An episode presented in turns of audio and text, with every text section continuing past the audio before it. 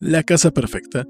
El albañil había olvidado construir las paredes y la casa estaba llena de nubes. Se envió a las dos ventanas al bosque a buscar al albañil. Se fueron tomadas de la mano, como huérfanas blancas. No volvieron jamás. En cuanto al albañil, permanecerá para siempre invisible, profundamente oculto y dormido en una nube. Paul Collinet, Les Historias de la Lampe.